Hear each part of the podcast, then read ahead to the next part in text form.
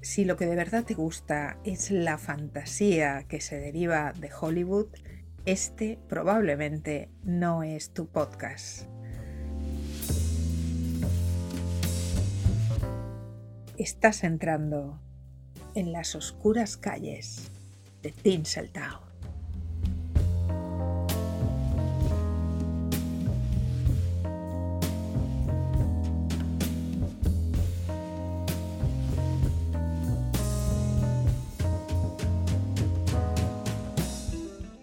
Tinseltown es una sección de las musas no avisan donde te voy a contar misterios, secretos, historias prohibidas o sencillamente olvidadas de aquel viejo Hollywood del siglo XX. ¿Os acordáis de que una vez hubo un siglo XX? Pues de ese siglo XX que inventó Hollywood y que inventó toda la fantasía alrededor del Star System, en Tinseltown, en las oscuras silenciosas, húmedas y sobre todo polvorientas y olvidadas calles de Tinseltown vas a encontrar historias de aquella época.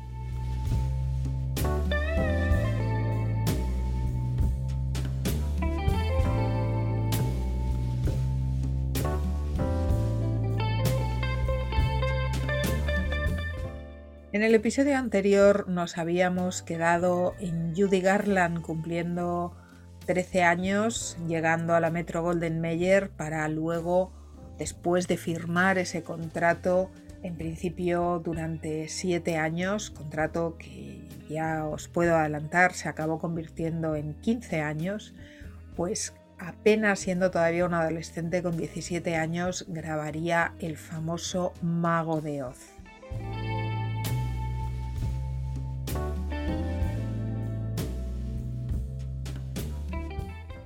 Es muy difícil comprender en su totalidad, en plenitud, lo que significa un símbolo, un mito de una cultura que en realidad no nos pertenece.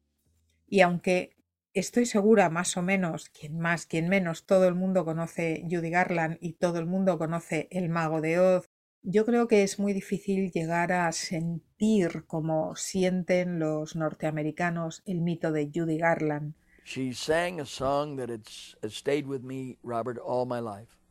She sang, Zing with the strings of my heart. Like a breath of spring.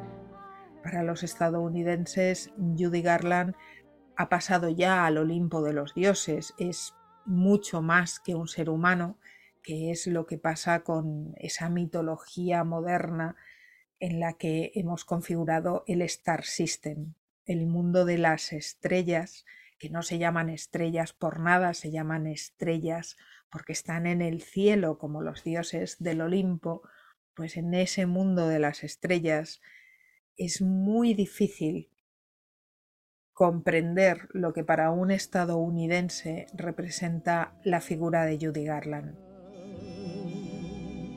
The night is bitter, the stars have lost their glitter, the winds grow colder. Hablamos de figuras que han traspasado ya su carácter humano y que muchas veces en sus debilidades se encuentran precisamente sus fortalezas y pasan a formar parte del sentir popular. Sus debilidades acaban convirtiéndose precisamente en algo que les dan ese carácter particularmente mítico. Y si hay algo de lo que Judy Garland tenía a raudales, eran debilidades.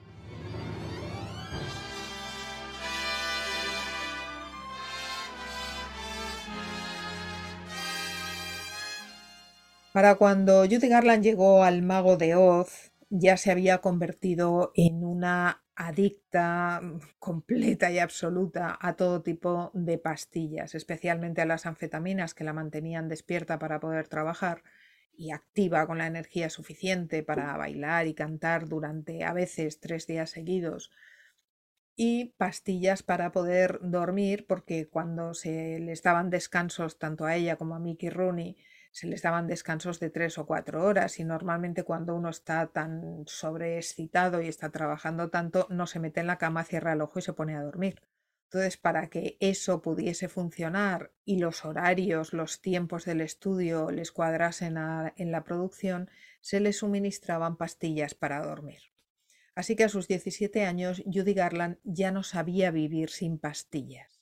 Es la forma en la que hacemos las cosas en los estudios, nos dirá más tarde.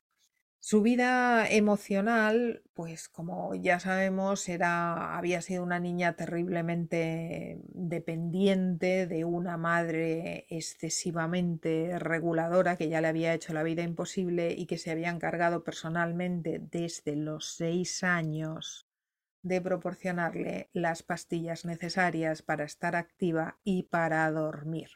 Porque si hay algo que su madre tenía claro es que su hija tenía que ser famosa y tenía que producir dinero y no iba a permitir que absolutamente nada se lo impidiera, ni siquiera su propia hija.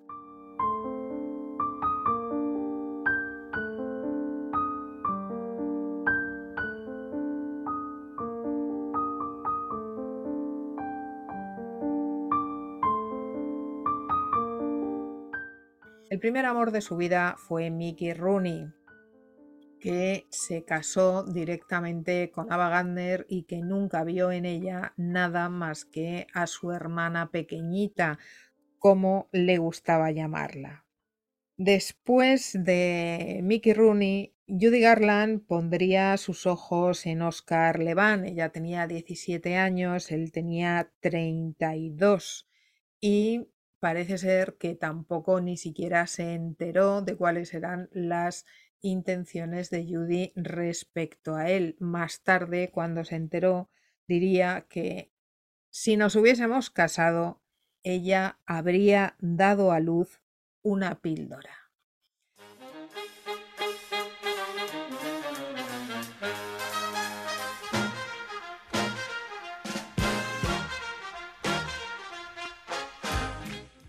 Después de Oscar Levant llegó Artie Show, Artie Show era un, famosísimo ah, artista de la época, uno de esos mitos americanos también salidos de la nada, que se hizo famoso gracias al swing. Lo conocían como el rey del swing y era uno de los rivales fundamentales de Benny Goodman, Artie Show se había hecho muy famoso porque había hecho una versión en 1938 de Begin de Begin de Cole Porter.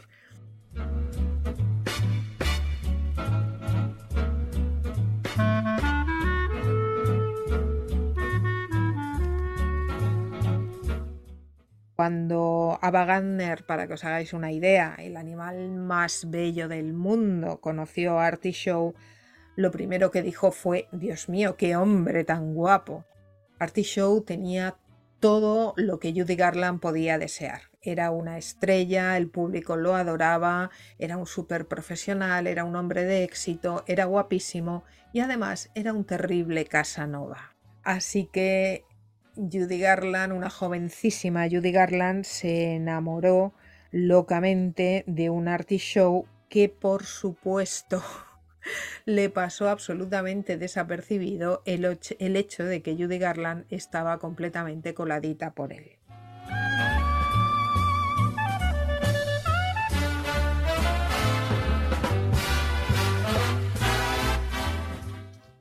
A Ethel, la madre de Judy, que, controlaría su vida personal y profesional hasta el día en que se muriese, este señor no le hacía ninguna gracia, porque este señor se había divorciado ya dos veces antes de llegar a los 30 años, pero no había de qué preocuparse.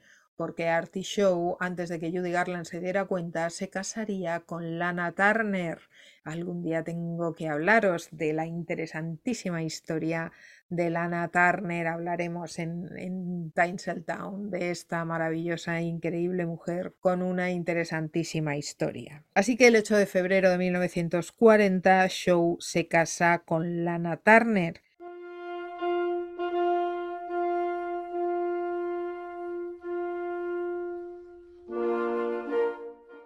Judy se enterará gracias al periódico que su madre personalmente se encargará de llevarle a la cama con el desayuno para dejarle claro lo lista que es mamá. ¿Sabías, mamá? Shaw había desarrollado una intensa amistad con Judy Garland y, como os digo, nunca había pensado que Judy Garland viese en él nada y para acabarlo de arreglar, pues habló con Judy y le dijo cosas tan maravillosas y estupendas como mi dulce Judy.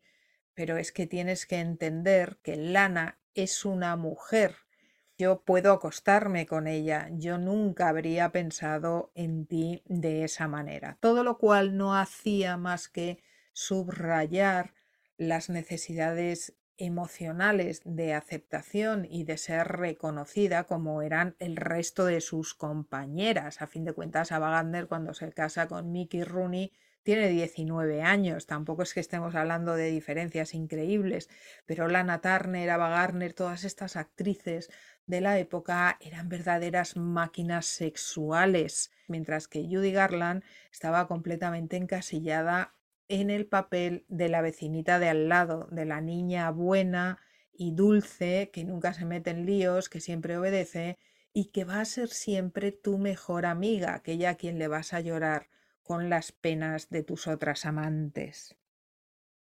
¿Qué es Kansas? Donde yo vivo. Y como quiero volver a mi casa, voy andando a la ciudad de Esmeralda para que el mago de Oz me ayude. Por otra parte, la audiencia no se cansaba de enviar cartas a la Metro Golden Mayer pidiendo más películas de la dulce Judy. Así que Judy, por activa y por pasiva, estaba condenada a seguir dentro de ese papel que le había tocado de eterna niña, de eterna adolescente, del que parecía que nadie, ni profesional ni personalmente, la iba a dejar salir.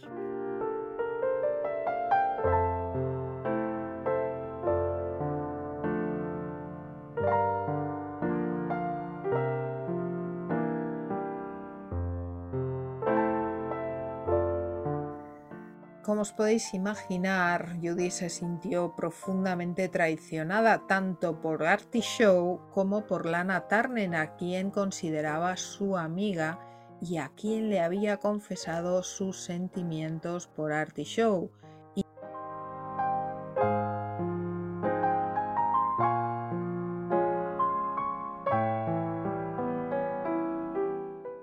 Por estas fechas, poco después de la boda de Turner y Show, tenía que acudir a un show en la NBC Radio con Bob Hope. Y sí se presentó al show, pero montó un número en los camerinos, lloraba desconsoladamente, le decía a todo el que la quería oír que se iba a cortar las venas. Allí se encontró con otra cantante, otra compañera que también conocía.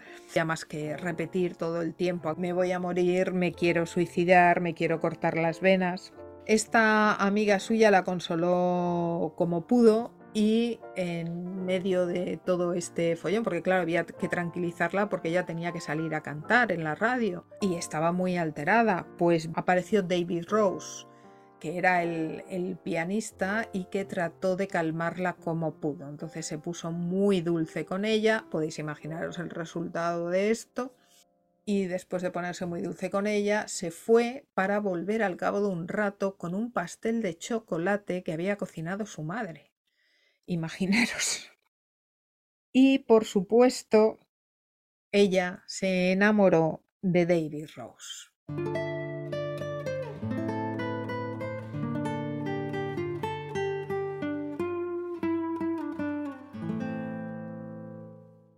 En 1940, Judy Garland cumple 18 años. El 10 de junio cumple 18 años y poco después se licencia, digamos, se gradúa oficialmente de Los Ángeles University High School, lo que vendría a ser el instituto, la, la educación reglada a la que por ley tenía que asistir, lo cual le puso muy contento al señor Mayer y a toda la Metro Golding Mayer, porque eso significaba que ya no había que repartir sus horarios entre la escuela y las producciones cinematográficas. Ahora podría dedicarse por entero a trabajar en los estudios sin más excusas de ningún tipo. Y por estas mismas fechas, después de recibir su graduación con un bonito vestido de organza azul, todo muy, muy peliculero y muy de princesa pues casi como de baile de, Cenicienta. La buena de Judy Garland, que hasta ahora ha sido, pues eso, la niña buena, obediente, dulce, que dice que sí a todo el mundo y que no hace nada más que llorar por las esquinas, esconderse las barritas de chocolate y los dulces, porque esto, pobre criatura, lo hacía desde que era niña, y atiborrarse a todo tipo de pastillas para poder cumplir con las exigencias que los demás le piden constantemente pues la buena de Judy comienza a cambiar de actitud y comienza a decidir que ya no va a ser la niña buena nunca más.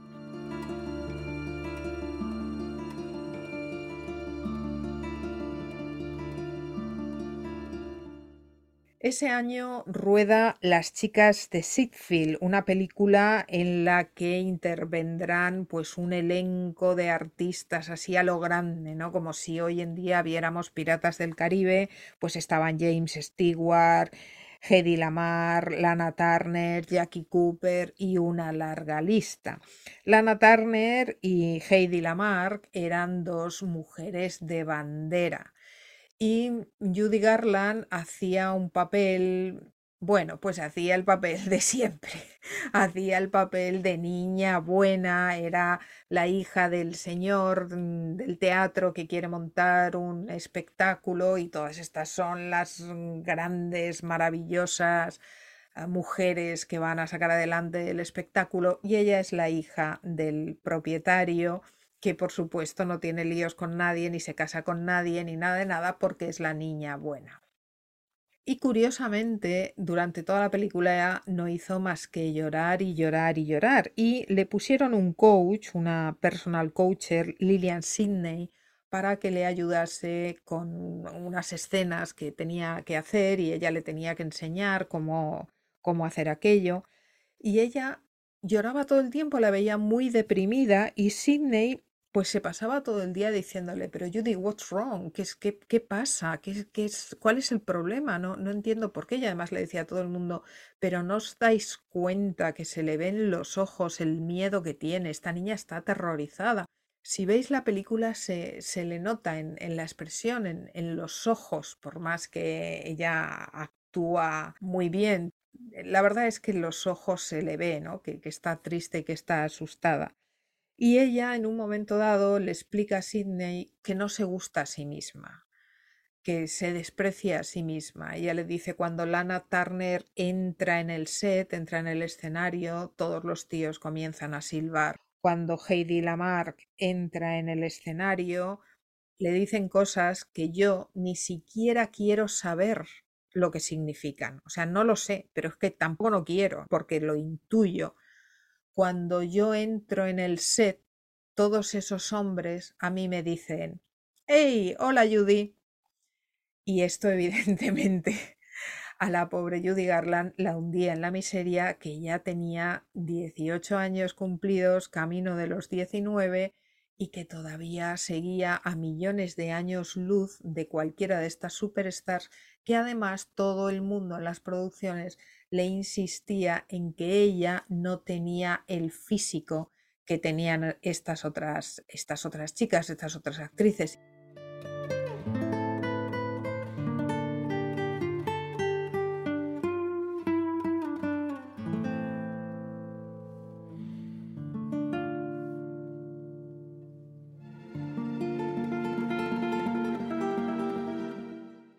Curiosamente, ese año 1940, la Motion Picture Herald publica su lista anual de las actrices y los actores que más dinero han conseguido recaudar con sus películas para sus respectivas productoras.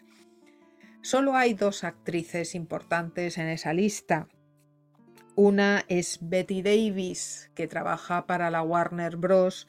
Y la segunda es Judy Garland.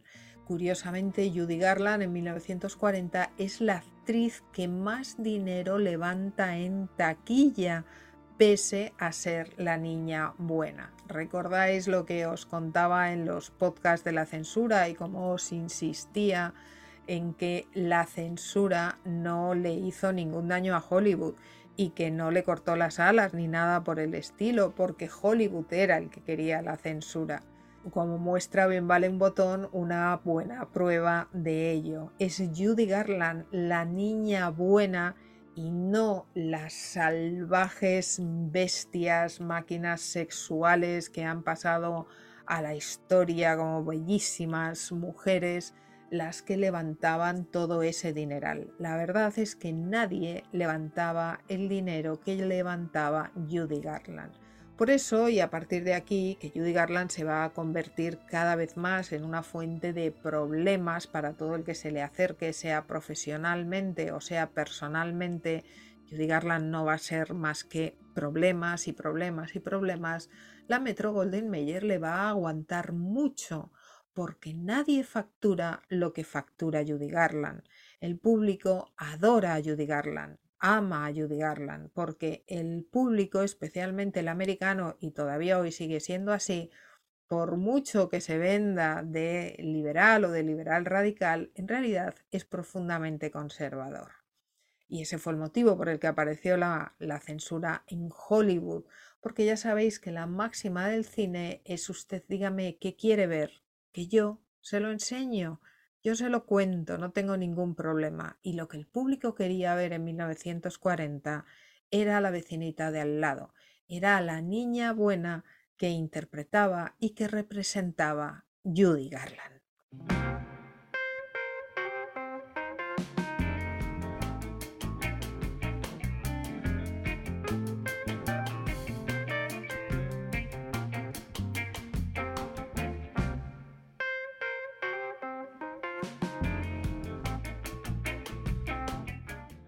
Tan importante eran las ganancias que Judy Garland era capaz de levantar para la Metro Golden Mayer que ese mismo año, 1940, su salario se cuadruplicó. No se le dobló, no, se multiplicó por cuatro. Pasó de 500 dólares semanales a 2.000 dólares semanales, lo que vienen siendo, para que os hagáis una idea, a fecha del 2023 unos 43 mil dólares semanales que en 1943 se convertirían en 2.500 para llegar a los 3.000 dólares semanales en 1945. Estamos hablando de unos 64.000 dólares de hoy por semana. Mientras tanto, pues la buena de Judy Garland no paraba de enamorarse de todo el que se le ponía por delante más de 10 minutos seguidos y le decía ahí te pudras porque era todo lo que ella quería, que alguien le prestase un poco de atención y le diese un poco de cariño, probablemente pues porque no fue algo que su madre estuviese nunca dispuesta a a darle y como ya sabemos su padre murió cuando ella era muy pequeña y ella pues idealizó esta figura de un padre amorosísimo que nunca fue exactamente así, pero que evidentemente el hecho sencillamente de que no estuviera a ella le permitía alimentar esa fantasía pintándola con todos los colores que quería. Obviamente cariño no era lo que le iban a dar en la Metro Golden Mayer su madre y la metro le daban horas de trabajo, pastillas y dietas absolutamente insoportables y críticas. La criticaban constantemente, pero lo que viene siendo cariño, cariño, mucho no, no le dieron.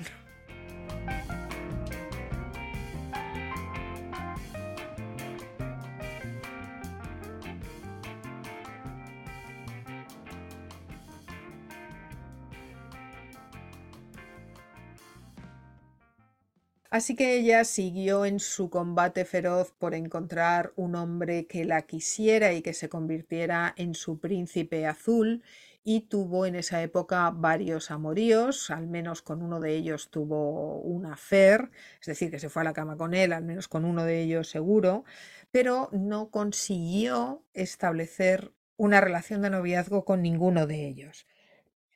No fue hasta que se tropezó con David Rose en la NBC Radio que se sintió enamorada otra vez. David Rose, que le había llevado esta maravillosa tarta de chocolate, tenía 10 años más que él, era músico, era amable, era cariñoso con ella, que era todo lo que ella quería, y tenía todas esas características que a Judy le perdían. En primer lugar, la música, porque que un hombre fuera músico, pues con ella ya lo tenía todo ganado. En segundo lugar, el hecho de que era mayor que ella. Daba muy bien el perfil de esa figura paternal y protectora, porque ella nunca consiguió desarrollar por sí misma una, capacidad para enfrentarse sola al mundo. Siempre necesitó que hubiera alguien, pues como el modelo de su madre, que por mucho que la maltratara, se encargaba de todo. Era la que controlaba su dinero, controlaba sus horarios, controlaba dónde iba, qué comía, cuándo entraba, con cuándo dormía, con quién dormía. Entonces esperaba que un hombre evidentemente cubriera esto porque de la noche a la mañana ella no se iba a poner a, a cubrir todas estas facetas de, de su personalidad que además tampoco no había tenido tiempo porque desde los seis años había estado ocupada en ser explotada de una forma u otra. Rose se acababa de divorciar de Martha Rage en marzo de 1941 y tenía el mismo hobby que tenía Walt Disney, los trenes. Le encantaban los trenes. Ni la Metro Golden Mayer ni Ethel, su madre, estaban muy contentos con la elección de novio que había hecho la buena de Judy y que se había levantado en armas con esta nueva faceta de, de chica revolucionaria, aparentemente, a la hora de la verdad luego no era nadie, pero que en principio levantaba la voz y montaba números y pretendía que nadie le iba a dar más órdenes y que ella estaba cansada de obedecer y de hacer lo que todo el mundo le decía. El caso es que ella se encaprichó de David Ross y con los hombres era muy, muy tenaz y muy persistente. Era, por lo que dicen, debía de ser bastante pesada incluso. Y se encaprichó de David Ross y no estaba dispuesta a soltar. Incluso Raymond Chandler, ¿os acordáis?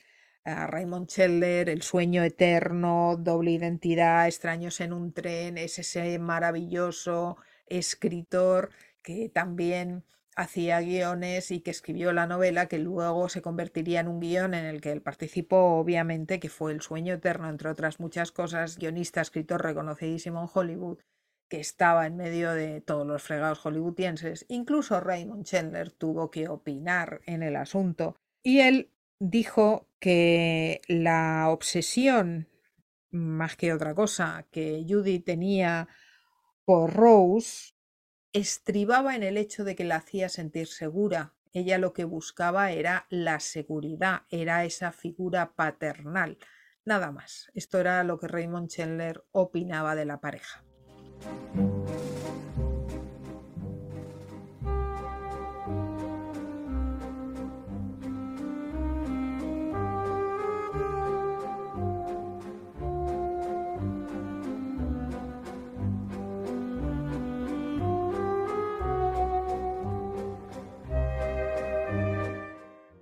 Sí o sí, el 28 de mayo, Judy sorprendió a todo el mundo anunciando el compromiso con David Ross, haciendo oídos sordos a las amenazas y a las advertencias del amigo Luis B. Mayer, que no le gustaba un pelo el asunto y que la amenazó de todas las formas posibles, diciéndole que ni se le pasara por la cabeza por un solo momento semejante idea y muchísimo menos casarse con semejante tipo que no le gustaba a nadie pero ella había puesto en marcha esta campaña de desobediencia y sí o sí quería casarse con David Ross. También hubo quien apuntó que era, no era más que un intento de una pataleta, una rabieta de tirarle a la cara a Artie Show su matrimonio con Lana Turner.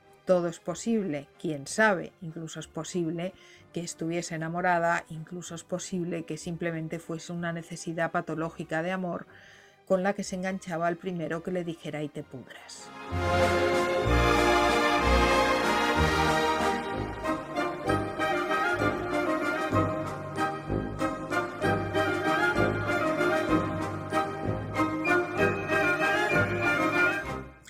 El caso es que la cosa se puso tan mal y, se puso tan terca, tan terca, que la Metro Golden Mayer, viendo que de ninguna manera iba a ceder y que le daban exactamente igual las amenazas y que estaba dispuesta a cargárselo todo, evidentemente nadie quiere matar a su gallina de los huevos de oro y Judy Garland era la gallina de los huevos de oro de la Metro Golden Mayer en esa época, que Mayer no tuvo más remedio que tragársela doblada como pudo y dos semanas después del anuncio del compromiso, el 15 de junio, su madre organizaba una fiesta combinando su cumpleaños y su compromiso. Judy Garland cumplía 19 años y Rose tenía 31. Todo Hollywood acudió a la doble fiesta de cumpleaños y compromiso en casa de Judy Garland todo Hollywood, no faltó nadie. Se calculó que más o menos para dentro de un año, luego se dijo, bueno, a finales de año, vamos a dejarlo en seis meses, pues se prepararía la boda. De repente, el 27 de julio, apenas un mes después, Judy Garland le manda un telegrama a la Metro Goldwyn Mayer, al señor Mayer, y le dice que se acaba de casar con el señor Rose porque estaban tan tan enamorados que no podían esperar, no podían más y en un ataque de no sé qué pues se van a Las Vegas y se casan. Estaban rodando chicos de Broadway que estaba en su tercera semana de rodaje y hubo que parar el rodaje, hubo que pararlo todo y hubo que esperar tranquilamente a que Judy Garland dijo que se iba a tomar en el, en el telegrama, le decía a Mayer que se iba a tomar unas semanas, evidentemente, para disfrutar de ese matrimonio y que no se preocupase de nada, que ella volvería justo a tiempo para acabar la película. Los retrasos con Judy Garland no habían hecho más que empezar. Así que después del subidón maravilloso como eran todos los inicios de sus relaciones, volvió y se puso a rodar. Now, would you do something for me? If I can. Will you sing me a song? How do you know I can? Because you sing when you talk, when you walk. Why, your eyes are. Why, they're singing right now. They are?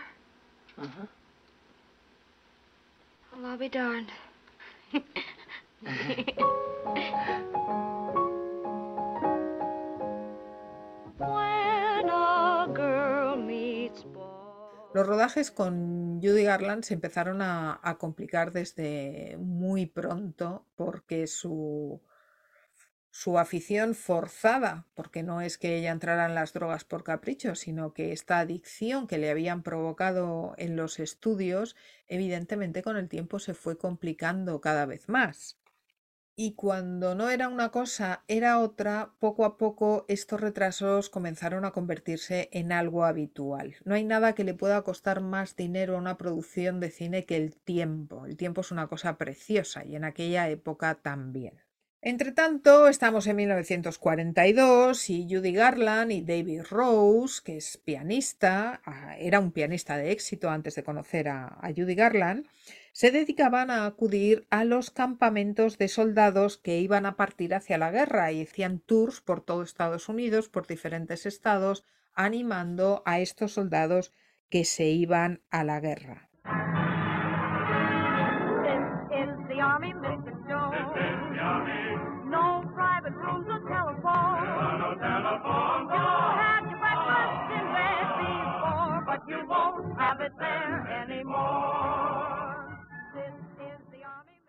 Para entonces, para entonces ya se rumoreaba que esta pareja no era en absoluto feliz y que no, que, su vida juntos que no tenía ningún sentido y en Hollywood siempre se había dicho que en realidad era una pareja que nunca había tenido sentido.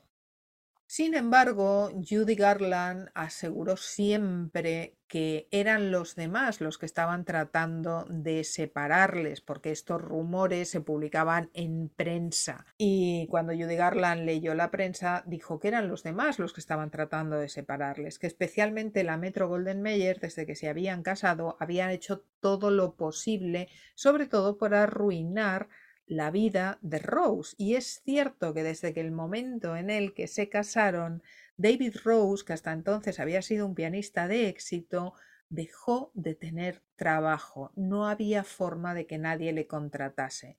Y Judy Garland aseguró que era la Metro quien se encargaba personalmente de paralizar cualquier posible contrato que David Rose pudiese encontrar.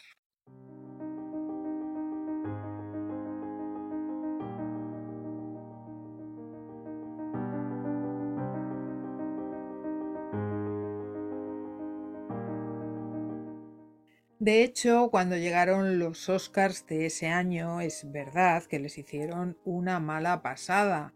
Judy Garland era una de las grandes estrellas del momento, ya había sido nominada a los Oscars como mejor actriz por su actuación en El Mago de Oz, y había recibido varias nominaciones, y obviamente cada vez que llegaban los Oscars, las principales actrices y actores de la Metro Golden Mayer tenían sus mesas reservadas, su primera fila, sus asientos de primera fila, entrega de los Oscars.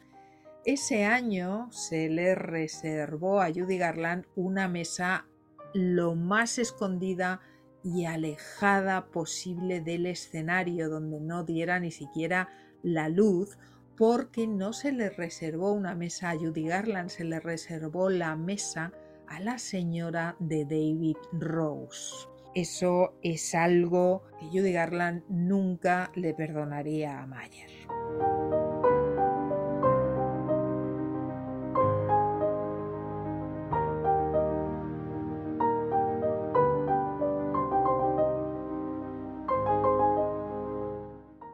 Otro de los problemas que tenía el matrimonio es que David se quejaba de que Ethel, la madre, se encargaba de manejar no solo las finanzas de Judy, sino también su vida y su casa.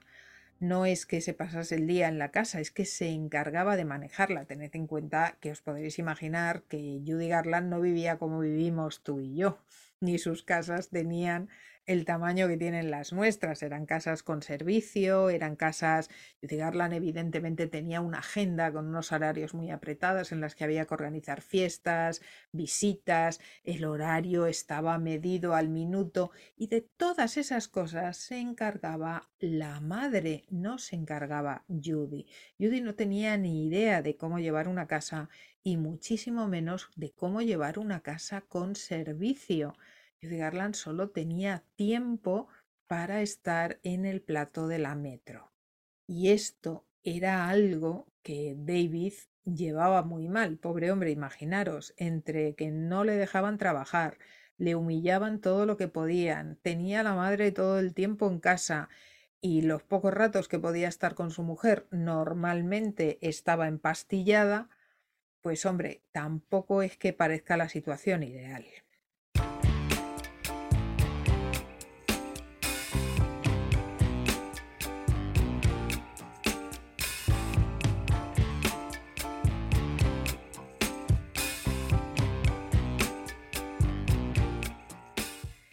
En 1942, ese mismo año que le han hecho el feo de los Oscars, pues Judy tiene una enorme alegría y es que se ha quedado embarazada. En principio Judy no se lo dice a nadie, pero descubre que la noticia de algún modo ha llegado a la prensa y entonces se va corriendo a su casa para decírselo a David antes de que su madre se entere.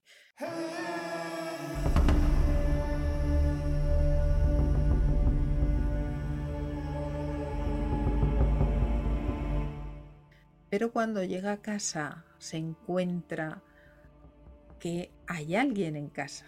¿Y quién hay en casa? Los de siempre. Reconoce la voz de su madre y de la de David que están hablando en el piso de arriba y entonces ve bajar sola a su madre que viene a decirle que no puede tener ese niño, que tiene que abortar.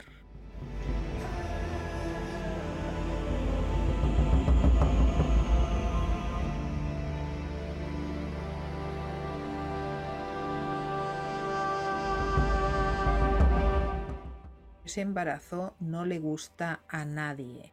No le gusta la Metro Golden Mayer porque eso implicaría que esta imagen idílica de la niña inocente, la vecinita de al lado, la eterna amiga, ha dejado de ser la niña inocente. Y no les interesa nada que esta jovencísima Judy Garland aparezca embarazada en ningún sitio, aparte de lo que representaría de problemas para el tema de los rodajes. A su madre tampoco le parece bien.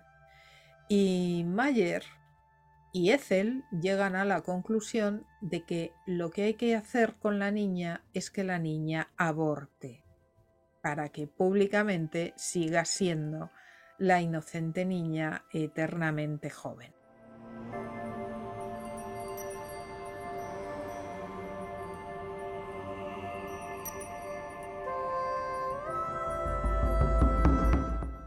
Le dice que ha hablado con Mayer, por supuesto, y le dice que acaba de hablar con David y que todos están de acuerdo. Tiene que abortar. Judy llora, patalea, dice que es su hijo, que ya lo quiere, que ya lo quiere, y al día siguiente se mete en un coche con su madre y aborta ese niño.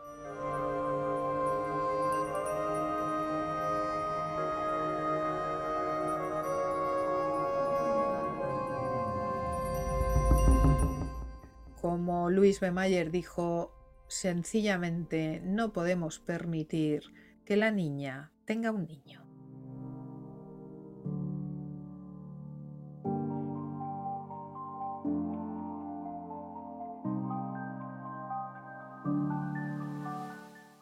Tú no lo entiendes, es que no es el momento adecuado. Tendrás oportunidad de tener muchos hijos más adelante cuando quieras, pero ahora no es el momento adecuado.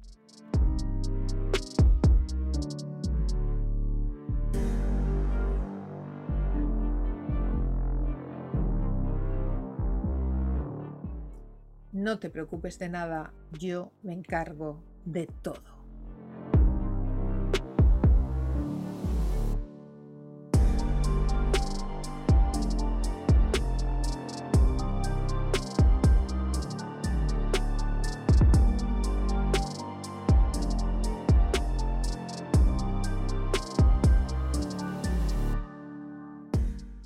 A partir de ese momento, el matrimonio con David realmente acabó.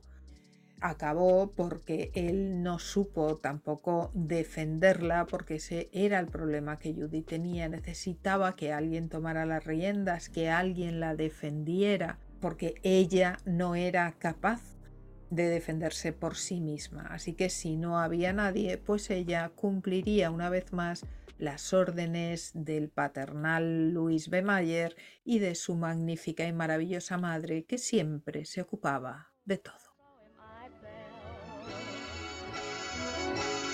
Chug, chug, chug went the motor. Bump, bump, went the brake. When he smiled, I could feel the car shake.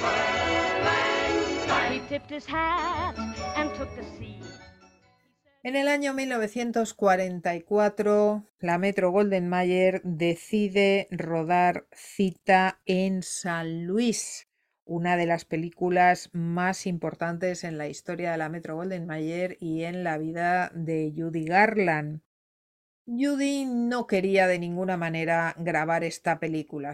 No quería hacer cita en San Luis porque una vez más el papel era el de siempre, era la niña buena, era la hija mayor del protagonista de la película, que además tenía una hermana pequeña que era lo que sacaba de quicio a Judy, a una jovencísima Margaret O'Brien de seis años que cantaba estupendamente y ya sabemos lo mucho que a las productoras y al público le gustan los niños pequeños. Era una rival terrible, ya que ya con seis años, super cute, ella tenía que hacer de su dulce hermana mayor, lo tenía todo en contra. Era un papel que Judy Garland solo podía odiar por los cuatro costados y dijo que no iba a hacer la película, algo a lo que la Metro Golden Mayer no estaba acostumbrada.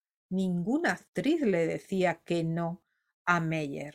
Eso pasaba en otras productoras, a lo mejor en la Warner Bros. Las actrices, los actores, si eran muy importantes, podían permitirse el lujo de decir no quiero hacer esa película. Pero desde luego, en la Metro Goldwyn Mayer, nadie decía quién hacía qué, salvo Louis B. Mayer.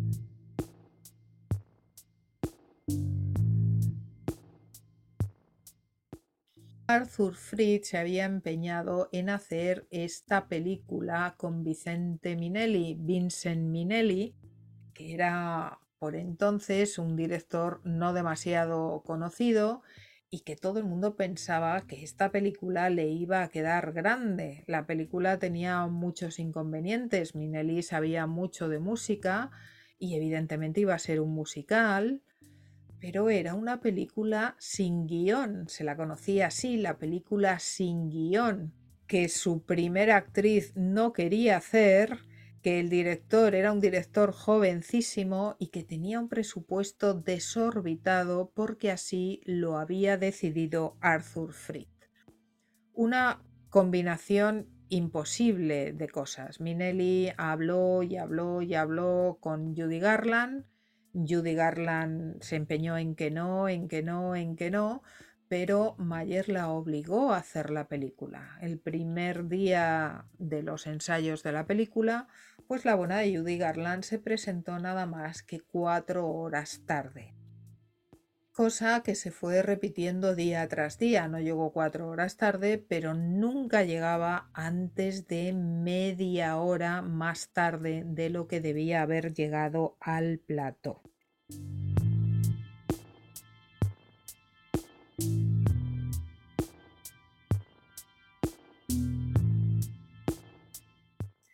Ethel se dedica a tiborrarla cada vez más a estimulantes porque a estas alturas los efectos de las pastillas ya se le empiezan a, a notar mucho, mucho y su comportamiento es cada vez más histérico, cada vez más errático, pero el caso es que ella rueda cita en San Luis y que contra todo pronóstico cita en San Luis se convierte en un super éxito, pese a que durante toda la película el director y su primera estrella no hicieron más que odiarse pública y abiertamente. Judy hizo lo posible y lo imposible por amargarle la vida a todo el mundo y por arruinar la producción, pero la producción como os digo, contra todo pronóstico, fue un éxito absoluto, lo que hizo que Arthur Fritz se convirtiera en un productor pues casi casi con carta blanca a la altura de Mayer para tomar decisiones en las producciones de la Metro Goldwyn Mayer.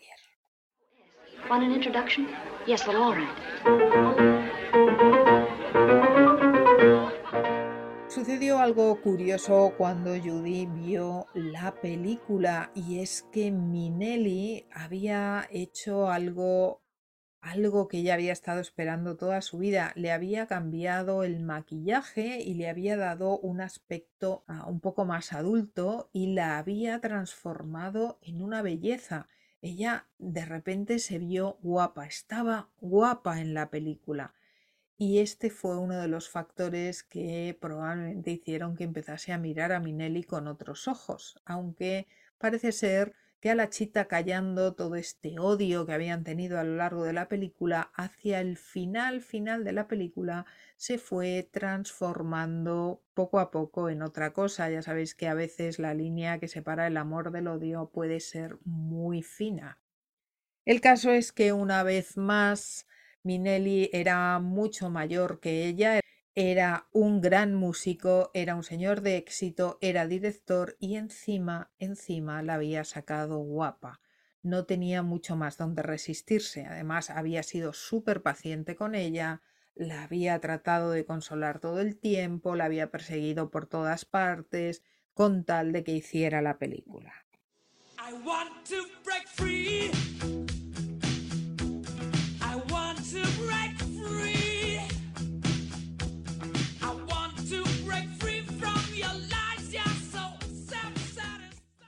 Vincent Minelli era un conocido y declarado homosexual que no solo era homosexual, era terriblemente afeminado. Cuentan que en una ocasión se presentó en el set de la única película que Shirley Temple rodó para la Metro. Dicen las malas lenguas que Fritz la acosó sexualmente y, que la cosa no acabó muy bien, además, porque cuando bueno, le, sacó el miembro viril y se lo enseñó dispuesta a utilizarlo, la pobre Shirley Temple, que era muy jovencita, parece que apenas creo que tenía 13 años, pues le dio un ataque de risa y no era exactamente lo que él esperaba y entonces la, la sacó, la, la tiró del despacho a cajas destempladas. Y Temple si esto es verdad o no, no lo sabemos. El caso es que Temple nunca volvió a rodar ninguna película más, salvo esta con la Metro. Y cuentan que Vincent Minelli fue a hacer una visita al set y se hizo el silencio cuando Minelli entró en el set. Todo el mundo se calló, nadie sabía qué decir. Y no porque Vincent Minelli fuese una figura importante, que lo era, y un grandísimo pianista, no, se hizo el silencio porque Minelli dicen que llevaba más maquillaje que cualquiera de las actrices que estaba en el set rodando la película. Y os aseguro que en las películas de la época se llevaba mucho maquillaje. Iba completamente maquillado, incluyendo sombra de ojos, incluyendo los labios pintados. Llevaba un aspecto realmente llamativo. Y todo el mundo se cayó nadie supo qué decir. Que no es que era algo que tampoco no se notase o que estuviese escondido en la vida de Minelli. No, Minelli era un homosexual y todo el mundo lo sabía.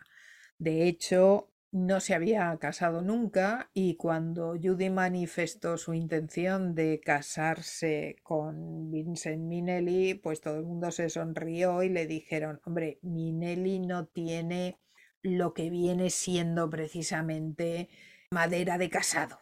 No, queremos desilusionarte, pero a ver, Judy, madera de casado no tiene, ¿no? Y entonces cuando le insinuaron que Minelli a lo mejor no era exactamente lo que ella esperaba, ella se, se enfadó muchísimo y, y contestó que, para nada, que Minelli no era homosexual, que esto eran las malas lenguas, que esto no era verdad, que lo que ocurría, que este afeminamiento que decían los demás que tenía, en realidad era sensibilidad artística.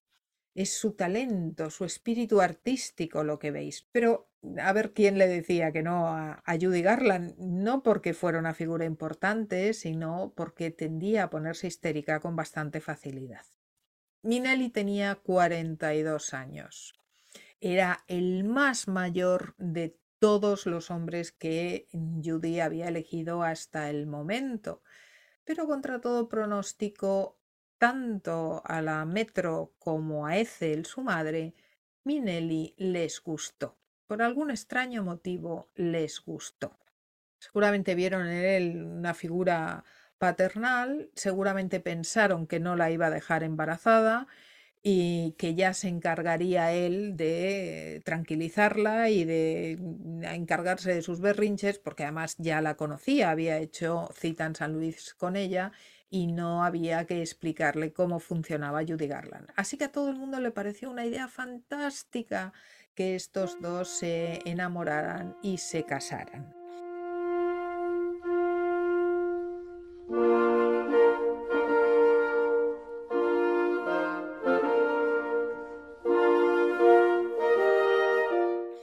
El 15 de junio, un viernes de 1945, Judy Garland y Vincent Minnelli se casarían y se irían una temporada a Nueva York, donde Judy pasaría además algún tiempo trabajando en Broadway.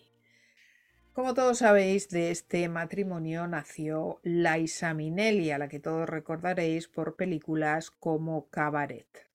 Cuando Judy se enteró de que estaba embarazada, lo primero que hizo fue ir corriendo a llamar por teléfono a su madre y a decirle estoy muy contenta, estoy embarazada, este niño sí que lo quiero tener, no te importa, ¿verdad?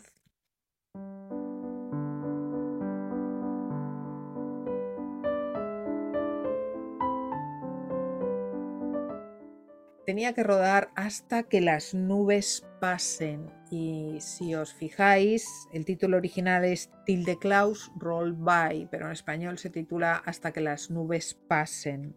Si os fijáis bien, especialmente hay una escena en que ella baja por unas escaleras y baila con un vestido amarillo.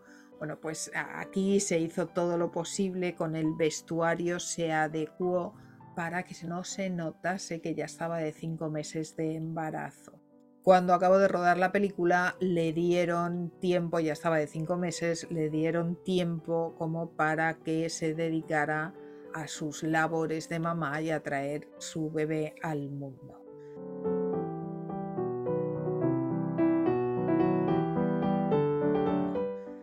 Como no tenía ni idea de cómo manejar una casa, traía a todo el mundo de cabeza. Minelli decía cosas muy divertidas, decía, se empeña en cocinar, que obviamente no tiene ni idea, y sus, um, sus actuaciones en la cocina son como en las películas, son de grandes presupuestos. Necesita sacar todos los cacharros, necesita 20.000 ingredientes, necesita una cosa, lo único que hace es volver loco al servicio y después pues os, podéis imaginar, o sea, lo que esta mujer había cocinado en su vida, ¿no?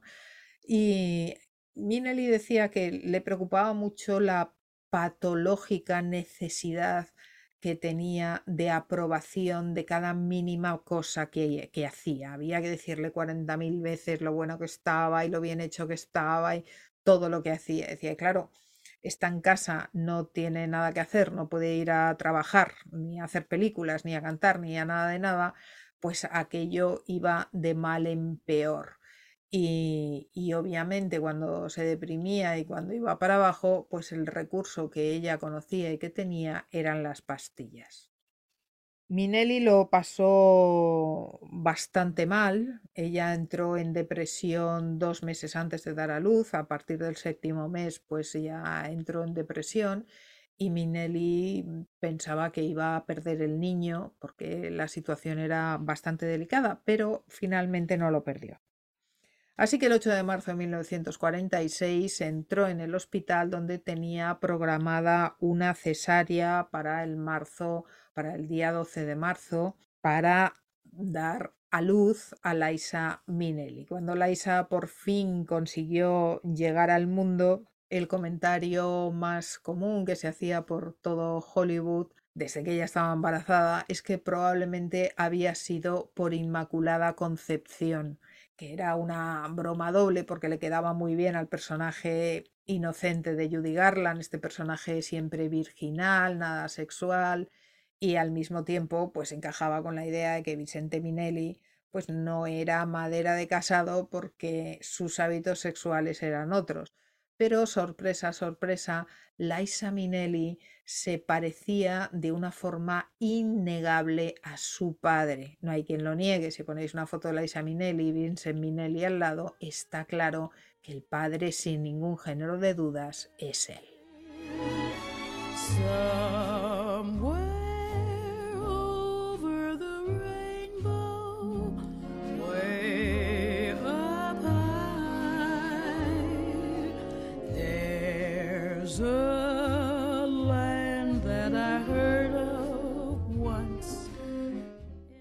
Un mes más tarde, Judy Garland seguía en el hospital, todavía en cama. Hubo que corregir un problema mm, que se había producido por la cesárea.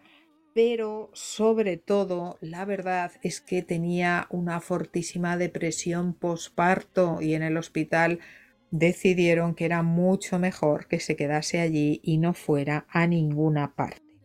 Pero dos semanas antes de que le dieran el alta, ella decidió que estaba lo suficientemente bien y que no necesitaba estar en el hospital y sencillamente se marchó.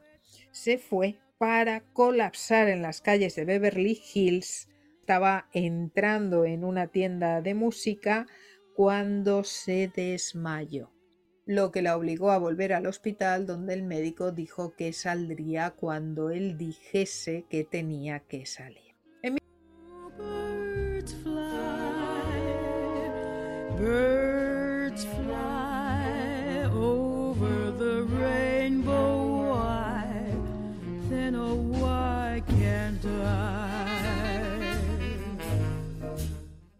En 1946, un año más tarde, la Metro Golden Mayer le volvería a firmar un contrato en las mismas condiciones que había firmado el contrato anterior y le volvió a doblar el sueldo, con lo cual ya cobraba seis mil dólares semanales.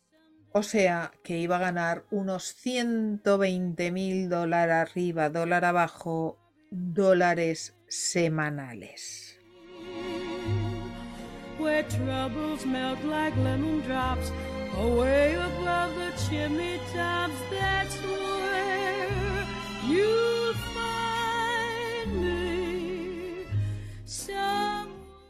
Ella asegura que se arrepintió en el mismo instante en que firmó el nuevo contrato. De repente todo se le vino encima, la sensación de estar metida en, una cárcel, en una prisión en la que todo el mundo le decía lo que tenía que hacer, cuándo lo tenía que hacer, cómo lo tenía que hacer, pues había vuelto y de la que además no podía escapar de ninguna manera. Los contratos que se firmaban os podéis imaginar que eran contratos blindados y que no se rompían así como así. No era cuestión de mañana por la mañana me levanto y te digo, oye, que he pensado que lo dejo. Pues va a ser que no. Así que comenzó su segunda etapa en la Metro Golden Mayer en 1948. Tenía que rodar El Pirata con Jenny Kelly, película que efectivamente rodó y que fue un absoluto desastre. La película estaba otra vez dirigida por Minelli y ella estaba tan afectada ya por las drogas y por las constantes depresiones y cuando eran depresiones eran ataques de histeria que se decidió que se pregrabaría. Ella no canta en los números de musicales de la película. Están grabadas las voces previamente y luego se hizo la película pues porque era muy difícil rodar con ella. Así que primero la hacíamos cantar a ella solita en estudio tranquilamente sus cancioncitas y después la vestíamos, la preparábamos y tranquilamente íbamos grabando por corte con mucha paciencia cada una de las escenas. Ella ya había empezado a coger el hábito, como os he dicho, años antes de o bien llegar tarde o bien llamar por teléfono la noche antes de un rodaje a Mayer para decirle que no podía rodar, que no se sentía bien, que no había dormido bien, cualquier cosa. El caso es que de los 135 días de rodaje, 99 días estuvo ausente. Por una razón o por otra, no se presentó en el rodaje. Sus ataques de paranoia cada vez iban más y más en aumento. Ya sabéis, la paranoia es una enfermedad mental por la que el enfermo cree que todos están en su contra, que alguien le persigue, que le quieren atacar, que le van a pasar cosas. Y sus ataques de paranoia cada vez iban más y más en aumento. Tampoco es de extrañar con la vida que había tenido su situación personal fue degenerando de un modo tal que era muy, muy difícil tratar con ella. Se pasaba el día llamando a alguien, pidiendo a gritos que la escucharan, haciendo todo lo posible por, por llamar la atención. Evidentemente esta mujer estaba desesperada, pero había llegado a un punto tal que ni siquiera su madre, que normalmente le la aguantaba o le sostenía el teléfono o la escuchaba, o pues su madre, que ya sabemos que no había sido tampoco la más cariñosa del mundo y que todo lo que quería de ella era la pasta que ganaba, su madre le colgaba el teléfono todo el tiempo y se largaba dejándola con la palabra en la boca sin ningún interés en si le daban ataques o le dejaban de dar, si se tomaba cuatro pastillas o se tomaba cuatrocientas.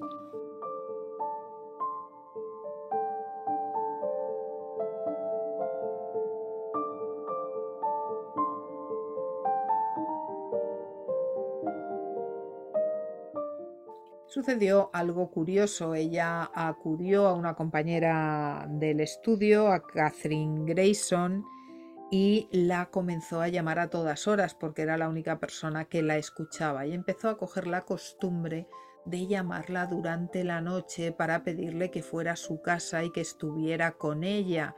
Y Grayson lo hacía. Hasta que un buen día sucedió una cosa curiosa. Judy llama a Grayson a las 2 de la mañana y Grayson se dispone a salir en dirección casa de Judy.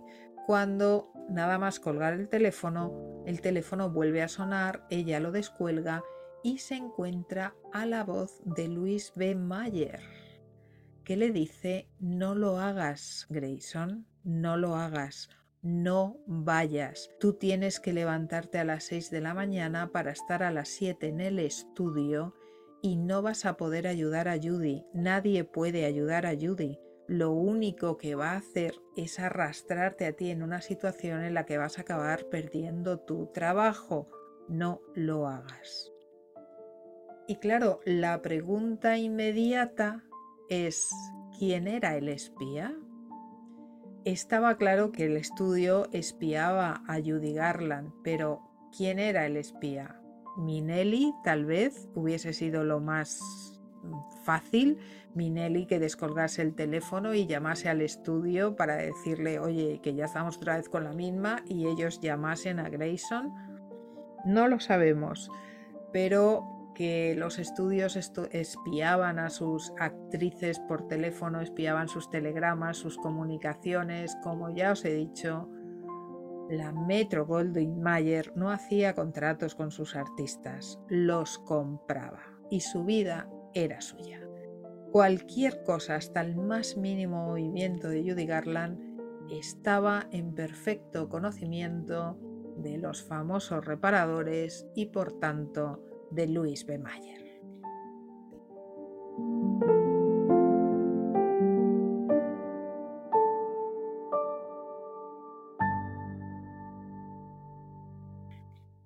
La cuestión es que un buen día durante el rodaje de la película se fue a casa porque se sentía mal, que era bastante común que dejase el rodaje, pero se le ocurrió irse a casa y cuando llegó a casa se encontró al señor Minelli en la cama con otro señor, cosa que parece que no le sentó muy bien y que le hizo comprender definitivamente que ciertamente Minelli a lo mejor no era la madera de casado que ella imaginaba.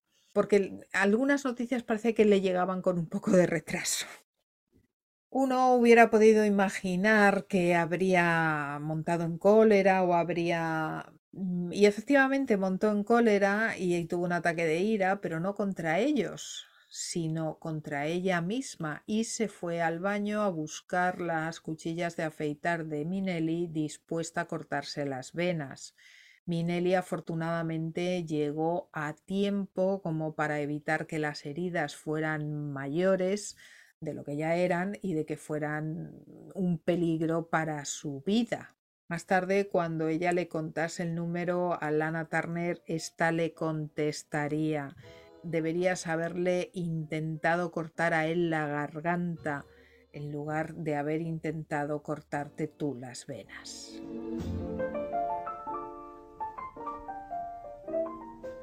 All of me, take all of me?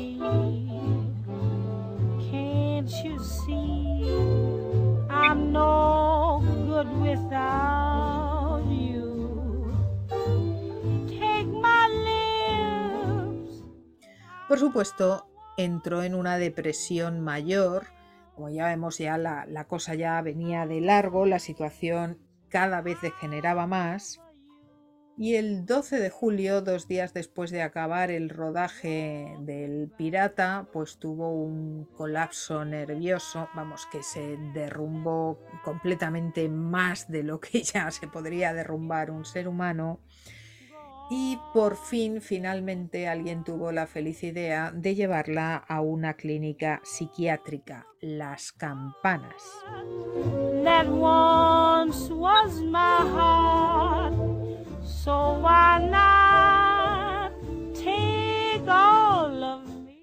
Se le negó el permiso para ver a su hija Lisa, pese a pesar de que cuando se encontró mejor lo pidió y suplicó. Lisa tenía 16 meses y ella quería ver a la niña, pero no se le permitió. Y a partir de aquí empezó pues un pequeño rosario de clínicas, una detrás de otra, que bueno, ahora son clínicas de relajación, entre comillas. El caso es que necesitó una buena temporada para desintoxicarse y para recuperarse de todas estas depresiones nacidas obviamente de, pues de una vida y de una clase de vida que no podía llevar a nada más que a una depresión mayor. I'll never use them. Goodbye me with. Volvió para rodar Easter Parade con Fred Astaire, el desfile de Pascua, y volvió meses antes de lo esperado, porque una de las cosas que caracterizaba a Judy Garland era su increíble capacidad de recuperación y cómo a pesar de que se le machacase, de que se la hundiese, de que se la humillase, ella siempre, siempre levantaba la cabeza, la levantaba muy alto, cantaba con una voz maravillosa y salía de situaciones que creo que cualquiera de nosotros hubiese tenido serias dudas o serios problemas en salir. Uno de los motivos que hace que sea un símbolo tan amado para los estadounidenses, esas debilidades que os decía al principio, es precisamente ese, porque no hay nada que un norteamericano aprecie más que alguien que cae para volverse a levantar. Y al contrario, si la caída es grande y el hundimiento es grande, el resurgimiento es mucho más valioso. Y eso es algo que Judy Garland hizo una y otra y otra vez durante toda su vida.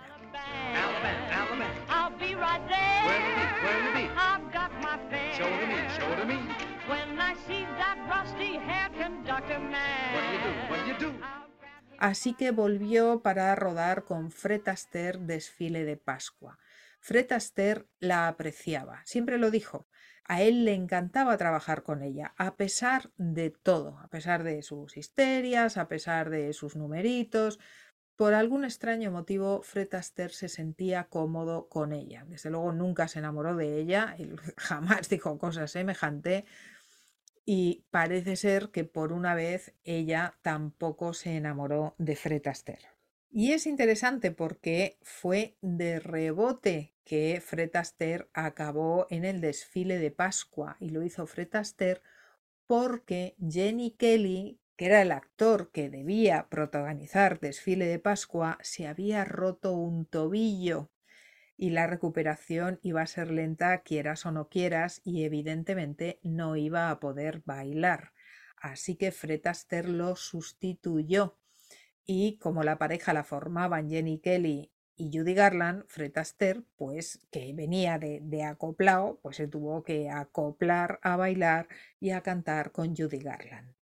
La película fue bien, la película fue muy bien, pero por aquellas fechas las cosas estaban empezando a poner difíciles para los estudios. Ya sabéis que a finales de los años 40 es cuando se producen esas leyes antitrust en contra de los estudios, porque el sistema de estudios lo controlaba todo, desde sus actores a su más mínimo trabajador, el último barrendero de los estudios, hasta las salas de exhibición, los cines. Todo pertenecía a un solo estudio, así que nadie les iba a molestar en el negocio pero de repente los llevaron a juicio y perdieron. Las leyes antitrust de Estados Unidos prohibieron a los estudios tener al mismo tiempo la producción de cine que la exhibición de las salas. Y ahí es donde la cosa empezó a ir para abajo.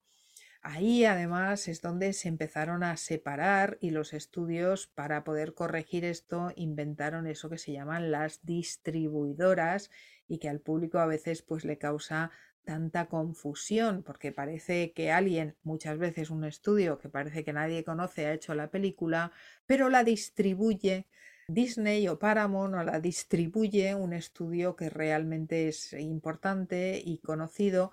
Aquí es donde se eh, se hizo la separación de, de bienes de estos dos poderes.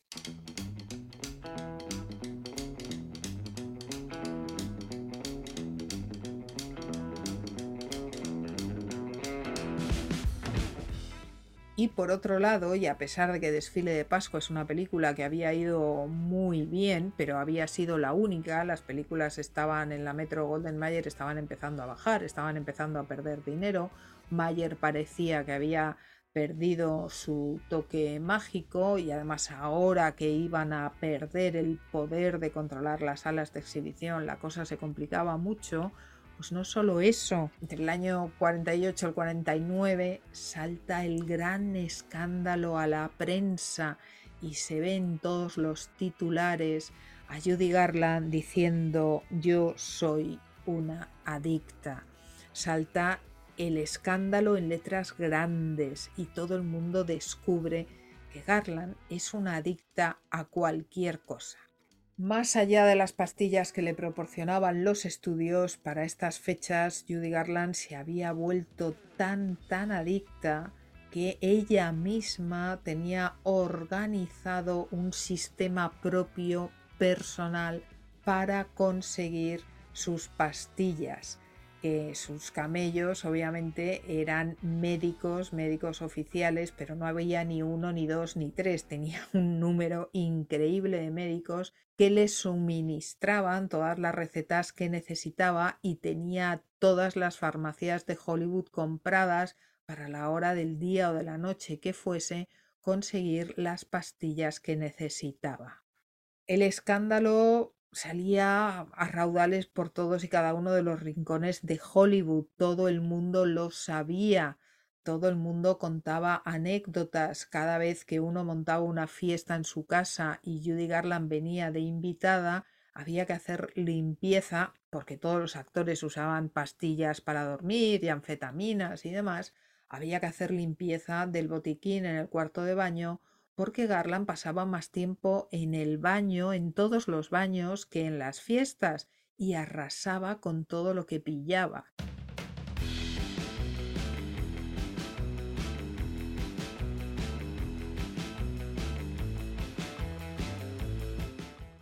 Llega el momento de grabar su la que será su última película con la Metro Goldwyn Mayer repertorio de verano, Summer Stock. Y en esta película, después de que se ha vuelto a desintoxicar una vez más y ha vuelto a renacer una vez más de sus cenizas, pues ella se presenta en el plató con unos cuantos kilos de más. Si veis la película, veréis que efectivamente para lo que son los estándares de la época, pues se la ve un poco rellenita, sobre todo al principio de la película.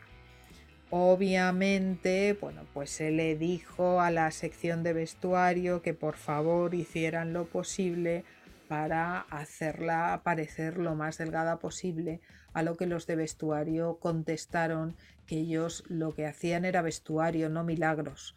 Por supuesto, todo llegó a oídos de, de, Judy Garland, todo el mundo le dijo que estaba no gorda, le dijo que estaba gordísima, imaginaros, y podéis imaginaros lo que pasó, y es que ante semejante perspectiva, pues se volvió a poner hasta arriba de pastillas, dejó de comer, y si os vais al final de la película, uno de sus números más famosos, Get Happy, ella sale con una chaqueta de frac y sin pantalones, es una persona totalmente distinta, no tiene nada que ver. La, la, chica que veis ahí ha perdido una cantidad de peso que no tiene nada que ver con la que se ve al principio de la película.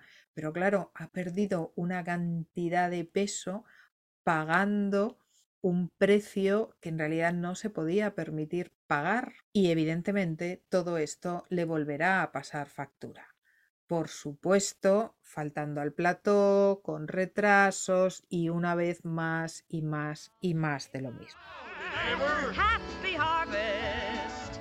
May your 40 acres soon be fields of clover. Yes, indeed, and plant a wish with every seed.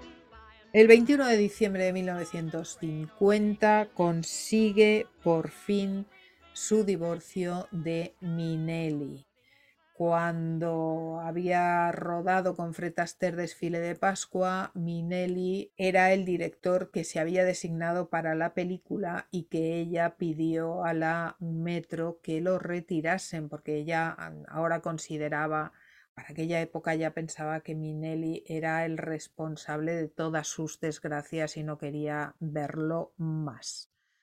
Así que después de pasar por clínicas y clínicas y demás, pues no quiere volver a ver a, mirar a Minelli a la cara nunca más, que le pide a la Metro que lo saquen de la película. Y lo sacan, lo sacan con tal de que ella haga la película.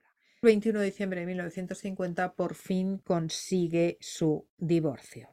La cosa no ha mejorado mucho mientras rodaba Summer Stock. En 1950 ha vuelto a las pastillas para poder adelgazar, con todo lo cual, pues hemos vuelto a donde estábamos. Vamos a tener otro intento de suicidio. La cosa llega ya a límites que no os podéis ni imaginar. Mayer irá a visitarla al hospital después de este intento de suicidio y finalmente llegan a la conclusión de que van a rescindir su contrato con la Metro, porque esto de que obviamente, imaginaros, o sea, es una película, necesitas 150 días para rodar y más de 100 días no te presentas al rodaje, pues obviamente la cantidad de dinero que le estaba costando a la Metro Golden Mayer era absolutamente catastrófica. Desfile de Pascua había sido una película muy problemática.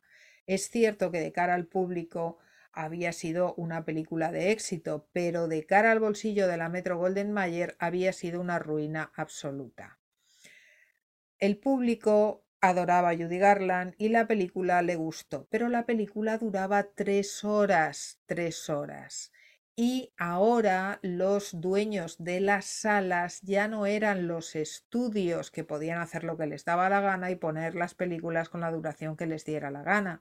Ahora los dueños de las salas querían poner cuantas más películas mejor y una película de tres horas les cortaba mucho el horario para poner otras películas. Así que tenían que ofrecer muy pocas películas cuando compraban desfile de Pascua. Todo esto, sumado a la cantidad de problemas que dio el rodaje, lo caro que se hizo, entre otras cosas, por los retrasos de Judy Garland, hicieron que la cosa acabase en que esto no puede seguir así de ninguna manera, Judy Garland estaba hecha un desastre absoluto, vamos a acabar con esto y vamos a acabar ya. Finalizar el contrato con la Metro, por un lado, representó un alivio para Judy Garland, pero al mismo tiempo, por otro lado, la destrozó, la hundió en la miseria porque sintió que era una pequeña botella de cristal muy frágil que se partía. Porque ¿qué iba a hacer ella ahora? Sin nadie que le dijera lo que tenía que hacer todo el tiempo sin nadie que la controlase a todas horas. Menos mal que tenía su madre que se iba a encargar de seguir mm, gastando su dinero y, no preocupándose porque en realidad gestionó muy mal, fue muy mala gestora desde siempre y fue la única que, no voy a decir que se preocupó de ella, porque dudo mucho que nunca se preocupara de ella, pero que se preocupaba de su inversión, eso sí. Así que el 29 de septiembre de 1950, oficialmente, Judy Garland por fin se había liberado de la Metro, pero la factura que había tenido que pagar por ser Judy Garland había sido su propia vida. Es una factura que pagó en sangre. Habían pasado 15 años desde aquel día en que su padre recibiera una llamada preguntándole si podía ir aquel día, aquel mismo día a la metro y la metiera en un coche para ir a la Metro Golden Mayer a cantar una canción en Giris delante de Luis B. Mayer. La prensa y por supuesto la Metro Golden Mayer, hablando de su separación, pusieron el acento en el problema de drogas que tenía Judy Garland.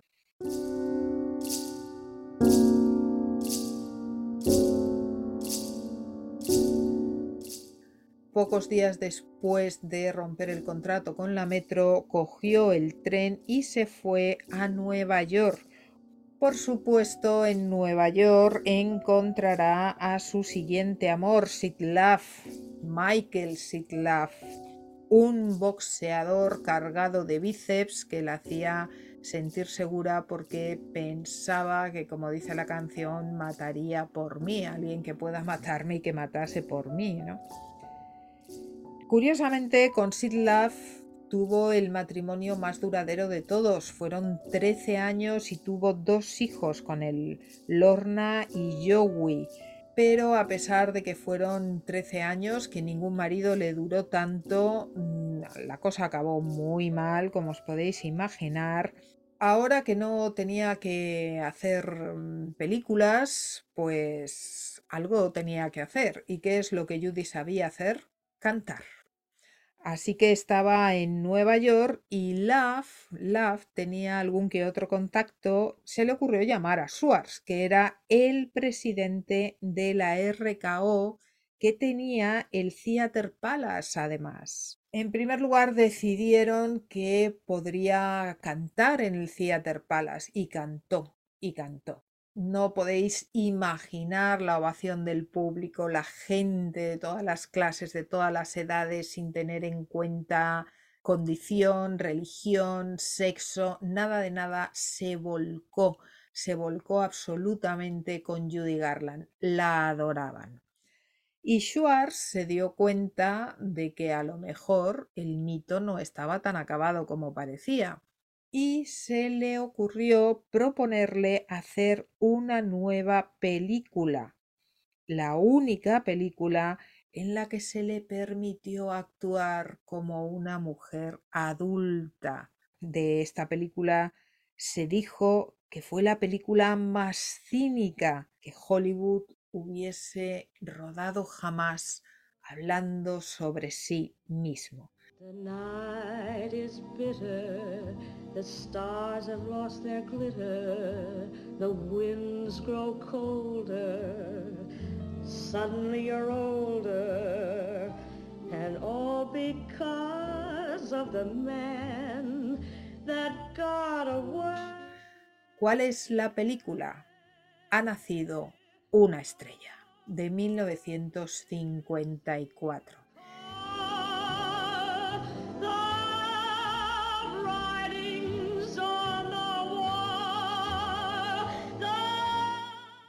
Judy Garland se mostró como ella era y cantó desde el corazón y cantó lo que realmente sentía. Público y crítica lo supieron apreciar y fue nominada una vez más al Oscar. Recibió seis nominaciones a los Oscars y siete premios.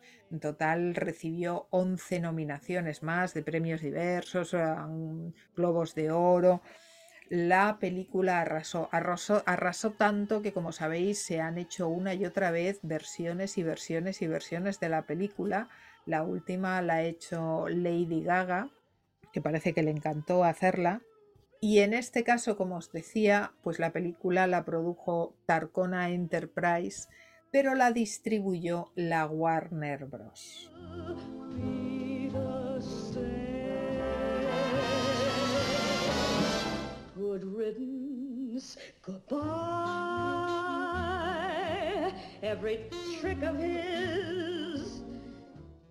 Trece años estuvo casada con Love, trece años en que Love pues la explotó comercialmente todo lo que pudo y más, porque Judy Garland tuvo muchas crisis, pasó muchas malas etapas en su vida, pero no dejó de trabajar hasta el último día de su vida.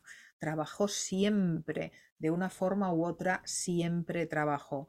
Y entre otras cosas, trabajó siempre porque tenía una cantidad de deudas acumuladas pues en primer lugar por mala gestión, ella nunca se ocupó de gestionar nada, en segundo lugar porque gastaba de una forma absolutamente incontrolada y, totalmente loca, y en tercer lugar porque obviamente estaba rodeada de una serie de personajes que la utilizaban para hacer dinero y que le sacaban la sangre y todo lo que pudieran sacarle hasta que ya no la aguantaban más y la dejaban tirada como una colilla, que es normalmente lo que solía ocurrir.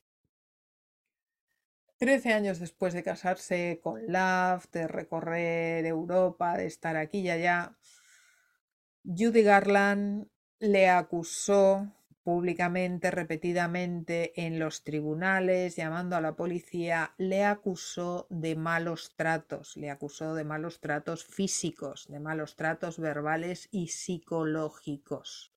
Y por supuesto, se separó de él.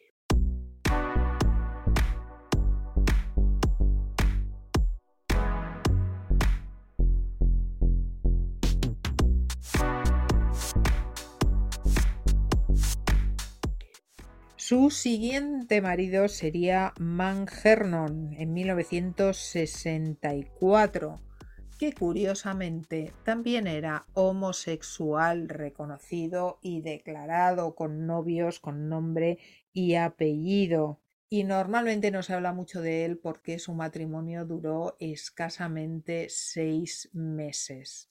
Con él hizo bastantes giras, nuevamente la explotó todo lo que pudo y más. Y con él pasó uno de los momentos más humillantes de su vida, porque curiosamente, con toda la farmacopea que llevaba puesta en las maletas, iba a hacer conciertos por toda Europa, aquí y allá, iba de un país a otro y llevaba todas sus pastillas con ella. Curiosamente nunca le había pasado nada en ningún aeropuerto hasta que llegó a Melbourne. Los australianos no consintieron que pasase con todas sus pastillas y se las confiscaron en el aeropuerto, cosa que, como os podéis imaginar, le produjo una crisis tremenda. Cuando llegó a Sydney se las apañó para conseguir lo que pudo, que fue un médico chino que se dedicaba a practicar abortos para que le consiguiese las pastillas de turno. De un modo o de otro trabajó siempre, incluso a veces se dice que en bares de, de mala muerte, pues porque necesitaba, siempre necesitaba dinero y nunca se rindió.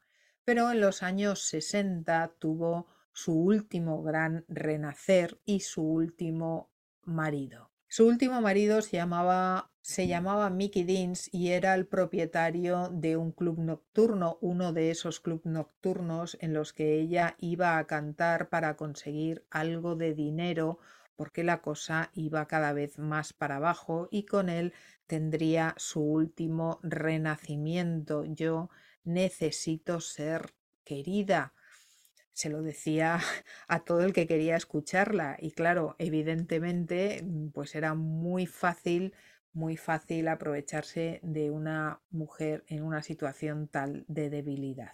Mickey Deans, lógicamente, aquí Judy Garland ya estaba en los 40 años, aquí el joven era él, la diferencia de edad era importante y el joven era él.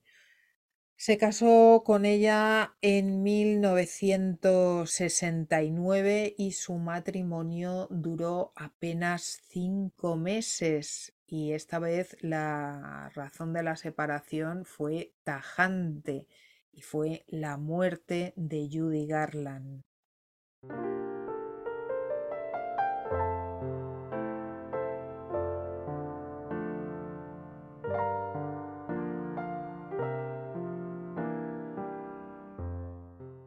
El 22 de junio de 1969, Dean se despertó por la noche para notar que Judy no estaba en la cama, cosa que no tenía nada de infrecuente ni de extraño. Esto ya lo contaba Minelli. Durante las noches necesitaba levantarse para tomar regularmente sus dosis de pastillas. Deans en principio no se preocupó, pero cuando comenzó a llamarla y no contestó, pues decidió ir a ver qué pasaba. Miró por la ventanilla que tenía la puerta del baño y vio que estaba en el suelo. Pensó que se había quedado dormida, no era la primera vez, y entró para ayudarla. Pero Judy no estaba dormida, estaba muerta.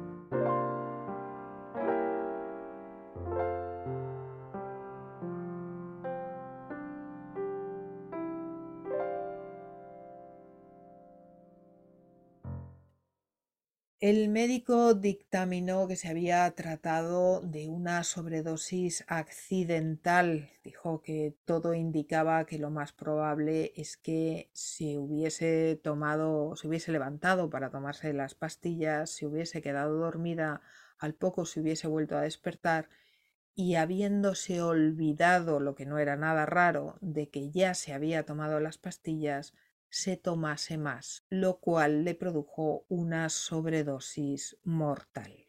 Deans fue el último en verla viva y fue totalmente criticado por el manejo de los eventos previos a su muerte. No se puede negar que a estas alturas de la película y ya desde hacía años, Garland tenía un comportamiento bastante errático y sus adicciones y su salud mental le habían jugado malas pasadas desde hacía ya años. También es difícil creer que sus últimos maridos, especialmente sus dos últimos y el tercero también el anterior también, se casasen con ella directamente por amor y no con intención de explotarla, puesto que era Vox Populis, era bien conocido por todo el mundo cómo funcionaba y no hacía falta estar mucho tiempo con ella para darse cuenta de la cantidad de problemas de salud, de adicción y de problemas mentales que Judy Garland tenía. Por lo tanto, si llegas hasta el altar con ella, no es por una cuestión de decir esta persona me va a hacer feliz, sino porque claramente estás viendo, no hace falta estudiar, que esto es un cheque sin fondos, dado que ella tampoco no controlaba su vida, estaba completamente arruinada, no tenía dinero, pero tenía una voz que valía millones y que con los contactos adecuados todo el mundo supo sacar dinero de ella. Su madre había muerto en 1954, es decir, que nunca llegó a ver ha nacido una estrella acabada pero quienes la siguieron, pues siguieron exactamente el mismo esquema que su madre había llevado adelante de explotarla de manera permanente. Garland había luchado con problemas de salud y adicción durante toda su vida y había estado ingresada no una, sino repetidas veces en tratamiento para su adicción a los barbitúricos y al alcohol. Su vida, entre otras cosas, desde años, bastantes años atrás, Judy ya era adicta al alcohol. Judy Garland es uno de los grandes símbolos no solo de América, entre otras cosas, pues porque protagonizó El Mago de Oz, que es una de las grandes películas de la historia del cine y es una de las películas emblemáticas para el imaginario colectivo americano, sino que también es uno de los mayores iconos de la comunidad LGBT. La comunidad gay ama profundamente a Judy Garland y hay varios motivos que se puede llegar a imaginar para esto. Uno de ellos es que ella tuvo la oportunidad en los 60 de hacer The Judy Garland Show, en el que se la vio, se manifestó como un símbolo de la aceptación de uno mismo y la superación de la discriminación.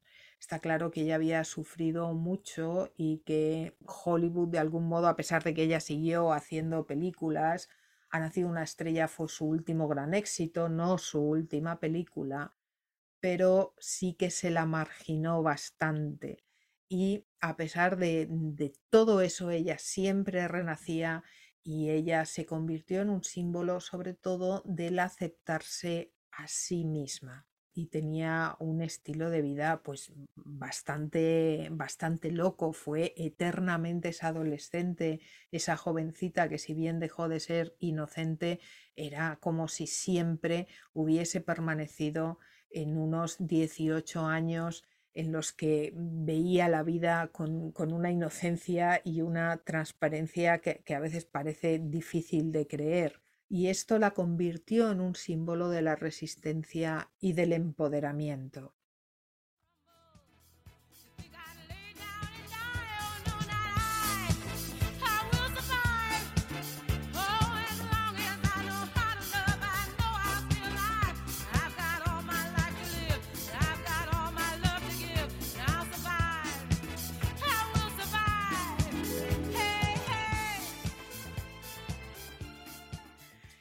El día de su muerte sucedió algo curioso y es que su cadáver fue trasladado a, Nueva York, a un centro de Nueva York muy conocido en el que estuvo allí hasta hace unos años que la trasladaron al cementerio Forever más famoso de, de, Hollywood donde están enterradas las estrellas, pero durante muchos años estuvo enterrada en Nueva York.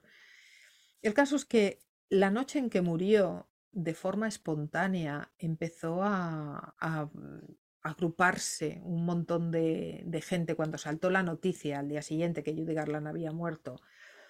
De manera espontánea, un grupo de gente empezó a reunirse en el área del sitio donde ella vivía. Era gente de todas las edades, era gente de todos los colores, de todas las religiones, de todas las razas y de todas las tendencias sexuales. No era gente de un color o de otro, era, era gente que sin, sin, ningún tipo de organización, no existía Facebook en 1969, ni Twitter, nada por el estilo. Empezaron a congregarse allí. Para nada, no había un objetivo concreto, pero la gente empezó a charlar, empezó a hablar y empezaron a quedarse allí. La cosa se fue alargando y, iba viniendo, mm, no, no, era un grupo de miles de personas, nada por el estilo, pero era un grupo considerable de gente y, evidentemente pues se metieron en un local que había allí que se llamaba Stonewall y empezaron a, a tomar copas. Y la cosa se fue alargando y dicen que el local estuvo abierto toda la noche. Y durante toda la noche aquella gente estuvo recordando sus canciones, estuvo cantando todo lo que sabían de ella y la gente gritaba Judy, Judy, Judy. Lo curioso del asunto es que al día siguiente, por la noche, de manera espontánea, esta situación se repitió, pero se repitió con mucha más gente.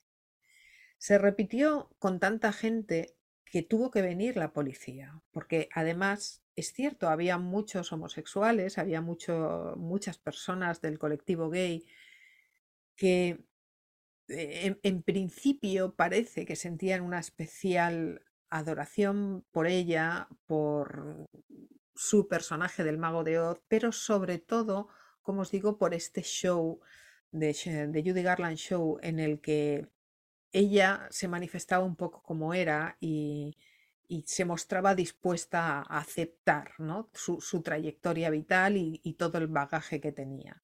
Y había muchas personas del colectivo gay. Y había tanta gente que se presentó la policía. Y cuando se presentó la policía ocurrió algo curioso porque no hubo detenciones ni hubo nada. El caso es que la policía acabó en el local, en Stonewall, y la cosa se volvió a repetir a la noche siguiente. Parece ser que todos estos acontecimientos, sobre esto hay, mucha discusión entre los intelectuales, pero todos estos acontecimientos dieron lugar a lo que se dio en llamar la revuelta de Stonewalling en the Greenwich Village, en Nueva York. Hubo unos, unas revueltas, unos riots que fueron muy importantes porque marcaron un antes y un después en la vida de la comunidad gay. Si estos acontecimientos empezaron o no, o estuvieron intrínsecamente relacionados o no con la muerte de Judy Garland, es algo que se discute y que mm, encuentras opiniones a favor y opiniones en contra. Pero es cierto que allí, aquella noche y las noches siguientes, se reunió toda aquella gente y Judy Garland se convirtió en un fenómeno y en un símbolo de todos aquellos que querían estar unidos frente a cualquier tipo de discriminación.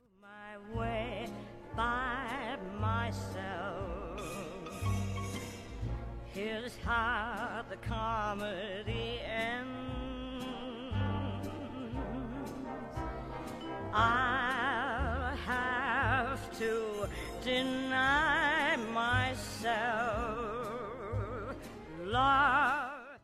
La revuelta de Stonewall se considera un punto de inflexión en la historia de los derechos del colectivo LGBT en los Estados Unidos y en todo el mundo. Fue una de las primeras veces en que la comunidad se unió para resistir la discriminación y la opresión y pasó a ser un símbolo de la lucha por los derechos humanos y por la aceptación de la diferencia sobre todo.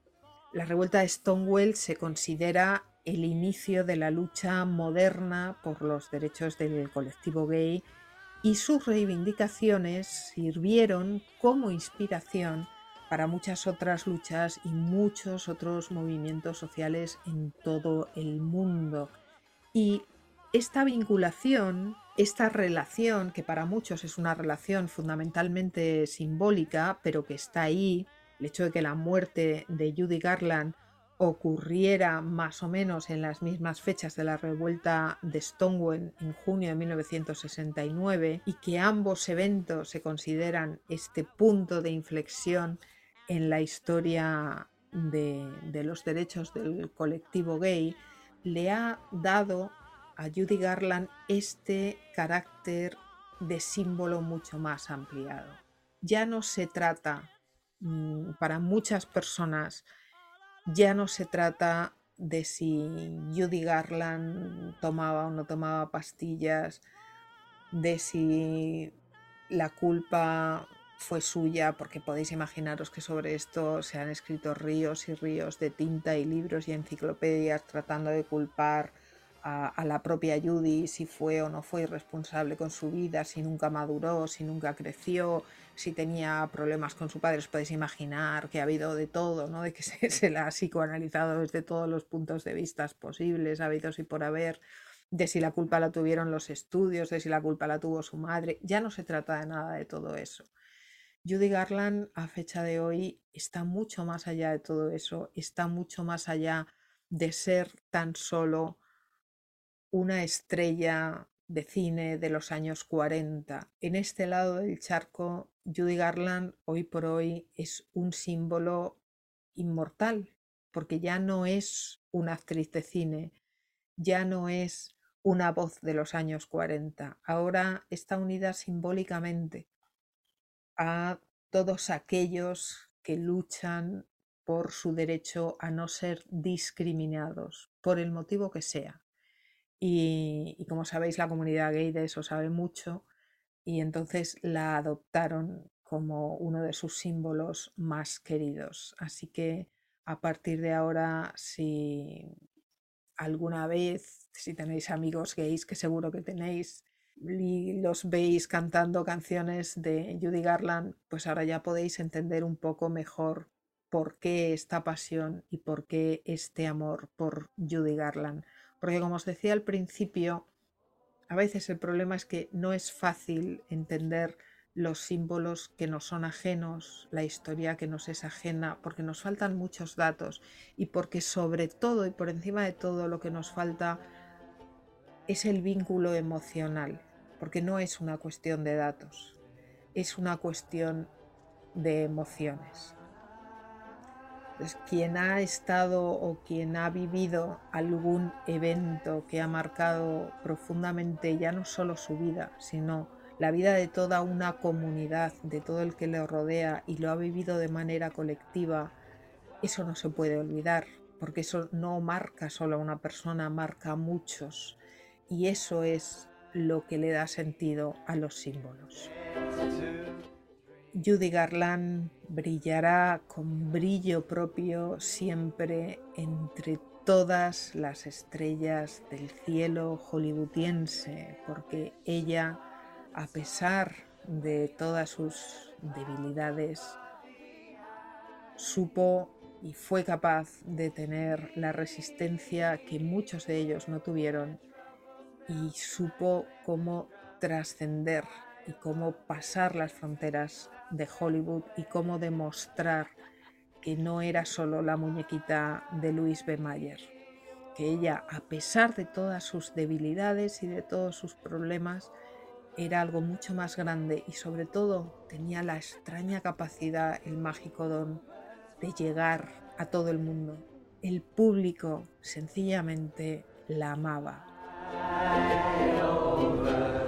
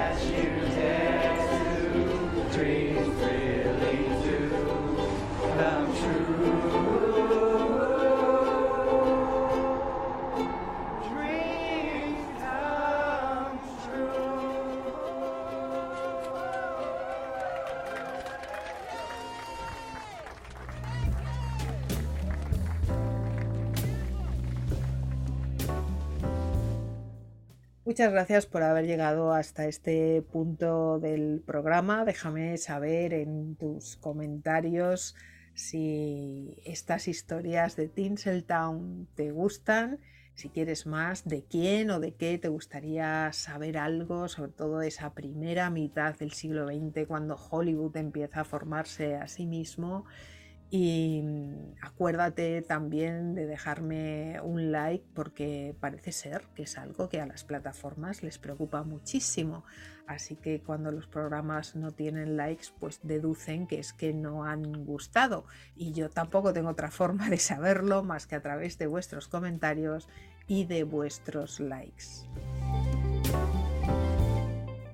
Yo os espero en un rincón oscuro, húmedo y polvoriento de las silenciosas calles de Tinseltown.